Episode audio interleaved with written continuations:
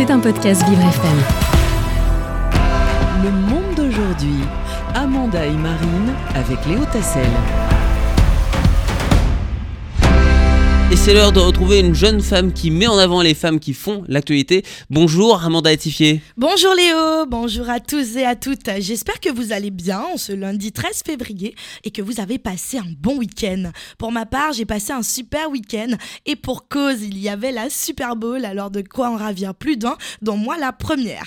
Tout le monde attendait cet événement avec impatience vu que Rihanna fait son grand retour sur scène, déjà prévu il y a quelques mois à la mi-temps de la compétition. Et d'ailleurs, en parlant de Super Bowl, vous savez quelle autre grande chanteuse afro-américaine s'est déjà produite là-bas, Léo Alors laissez-moi deviner Amanda, est-ce qu'elle ne sera pas en concert prochainement au Stade de France? Oui, c'est exactement ça. Est-ce qu'elle n'aura pas joué au Léogo ou Léodo aussi? Exactement, Mais oui, avec Beyoncé. Love It, c'est Beyoncé. Et oui, Léo, vous avez trouvé. Il s'agit de la Queen Bee qui s'était produite au Super Bowl, rappelez-vous, en 2016. Aujourd'hui, dans la place des femmes, dans l'actu, comme vous le savez, la semaine dernière, nous parlions encore des Grammys Awards, du fait que Beyoncé soit la plus récompensée dans ce domaine avec 32 Grammys à son actif. Eh bien, nous allons parler de la belle, iconique femme de Jay-Z, mais pour un tout autre sujet qui fait polémique en ce moment, ici même à Paris. Comme vous le savez, ce n'est un secret pour personne maintenant, la chanteuse de 41 ans a lancé la- le Renaissance World Tour, première tournée depuis 5 ans déjà. Alors inutile de vous dire que les fans sont au diapason et attendent plus que jamais le comeback officiel de l'interprète de Naughty Girl. Les fans se sont alors bousculés sur les sites de réservation afin d'être sûrs d'obtenir leur ticket d'entrée et de ne rater cet événement pour rien au monde, soit à Paris le 26 mai au Stade de France, ou alors soit à Marseille le 11 juin au Vélodrome. Deux dates en tout et pour tout avec des tarifs allant de 79 euros à 200 euros pour des billets simples et jusqu'à 3000 euros pour les packs VIP. En moins d'une heure, les deux stades étaient affichés complets. Vous avez pu obtenir votre place, vous Léo d'ailleurs? Euh, Ça dépend, est-ce qu'on peut faire des prêts-concerts auprès de nos banques? Parce Je que dans ces cas-là, oui, sinon ça va être compliqué. C'est ça, mais moi en tout cas je l'adore, mais je n'y serai pas non plus. Hein. Ah.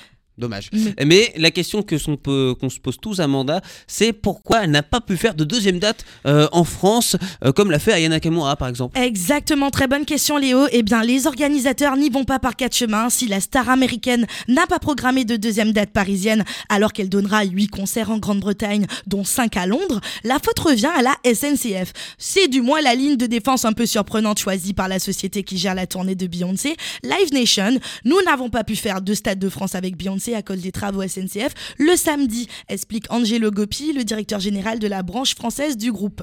Les travaux sur la ligne B du RER qui dessert le Stade de France prévu entre janvier et mai imposent d'interrompre les circulations des trains en journée, en soirée et même pendant certains week-ends, explique la SNCF. Non mais vous vous en rendez compte, nous sommes privés de la Queen Bee juste à cause de la SNCF. Là, ils ont failli annuler Indochine aussi les dernières. Oh hein, là donc, euh, là Mais oui, oui, ils sont partout décidément, Ils la SNCF. C'est exactement cela, Léo. Alors, inutile de vous dire que les fans sont mécontents et le font bien savoir sur tous les réseaux sociaux. Sur Twitter, le réseau Île-de-France Mobilité s'est défendu, hein, affirmant que ces travaux sont prévus depuis plus de 10 ans et indispensables pour fiabiliser le réseau. Valérie Pécresse, présidente de la région Île-de-France, surenchérit elle aussi, rappelant que les dates de travaux sont connues depuis plus de 10, deux ans et que les professionnels le savent. Je cite, si le producteur de Beyoncé a commis une erreur et a mis en vente des places à une date qui était rigoureusement impossible, c'est de sa faute, a affirmé Madame Pécresse dans une vidéo publiée sur son compte TikTok et Instagram pas plus tard que le mercredi 8 janvier. Alors écoutez, il ne me reste plus qu'à vous dire, mes très chers auditeurs, qu'une chose est sûre, c'est que souci d'organisation du côté des producteurs ou travaux de la SNCF,